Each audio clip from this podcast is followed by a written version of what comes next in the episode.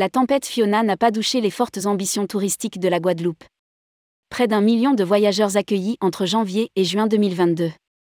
À la veille de l'IFTM Top Rossa, la Guadeloupe, accompagnée de 15 partenaires, organisait un workshop où quelques 80 agents de voyage étaient attendus. L'occasion pour les décideurs, à l'heure où l'archipel pense ses plaies après le passage de la tempête Fiona, de réaffirmer les ambitions de la destination, entre chiffres encourageants, retour des croisières, ouverture d'établissements et de liaisons aériennes. Rédigé par Laurent Guéna le mardi 20 septembre 2022.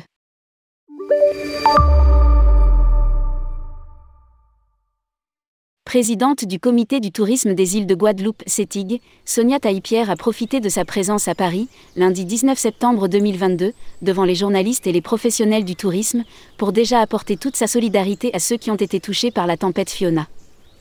Et, et aussi, pour démontrer que l'archipel, qui sait faire preuve de résilience, était résolument tourné vers l'avenir et prêt à renouer avec les chiffres de 2019. À chaque fois qu'il est possible de venir en Guadeloupe, on vient notent les responsables du comité du tourisme qui se satisfont des 994 138 voyageurs accueillis entre janvier et juin 2022, soit une chute contenue de 24,6% par rapport à la même période l'année dernière malgré les confinements et les manifestations. Les tendances sont positives avec déjà, en 2023, un chiffre d'affaires de 900 000 euros enregistré par les hôteliers. À noter que les visiteurs, en 2022, réservent en dernière minute, entre 15 et 29 jours avant le départ, contre 120 jours en 2020. L'inflation ne semble pas décourager les visiteurs mais pourrait entraîner un changement de typologie avec l'arrivée de touristes plus aisés. Des connexions depuis Bordeaux et Lyon, retour des croisières. Dès cet automne, la Guadeloupe sera sous le feu des projecteurs, ce qui devrait lui permettre d'engranger des réservations.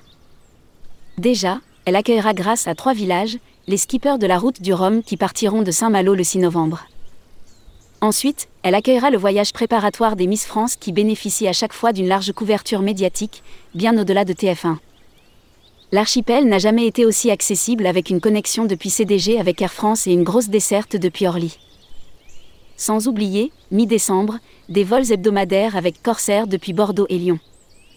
Des vols directs sont aussi possibles depuis Bruxelles Air Belgium et l'Amérique du Nord, Montréal Air Canada, Air Transat et New York JetBlue. Notons, aussi, le retour des croisières avec MSC et Costa qui auront taqué un paquebot pour toute la saison. Ponant signe aussi son grand retour dans les îles de la Guadeloupe. En tout, comme en 2019, pas moins de 232 escales sont prévues avec quelques 330 000 passagers attendus, de quoi se réjouir. Du nouveau à Fort-de-France. Sur place, l'offre s'enrichit pour coller aux demandes des visiteurs à la recherche de tourisme durable et responsable. On se ressource sur les traces des tortues marines. On sillonne Marie-Galante à vélo et l'on se repose dans de nouveaux écologes comme le Conojara, à Sainte-Anne, avec des cabanes cosy de 80 mètres carrés. Côté activité, les enfants pourront s'amuser des 3 ans avec un jet ski électrique et les familles profiter, au ranch de Moreau, d'une balade à cheval de 3 heures à travers la forêt et les bananeraies. Le spiritourisme est aussi l'un des axes de développement de la Guadeloupe. À chaque séjour, on peut faire en Guadeloupe de nouvelles découvertes affirment, en chœur, les responsables du secteur qui mettent aussi en avant les visites à pied de Pointe-à-Pitre, des promenades à vélo dans la capitale grâce au Caruvelo, le Vélib guadeloupéen sans oublier la renaissance du musée Schulcher qui devient le Musard. Un nouveau chapitre s'ouvre pour le tourisme en Guadeloupe. Publié par Laurent Guéna. Journaliste tourmag.com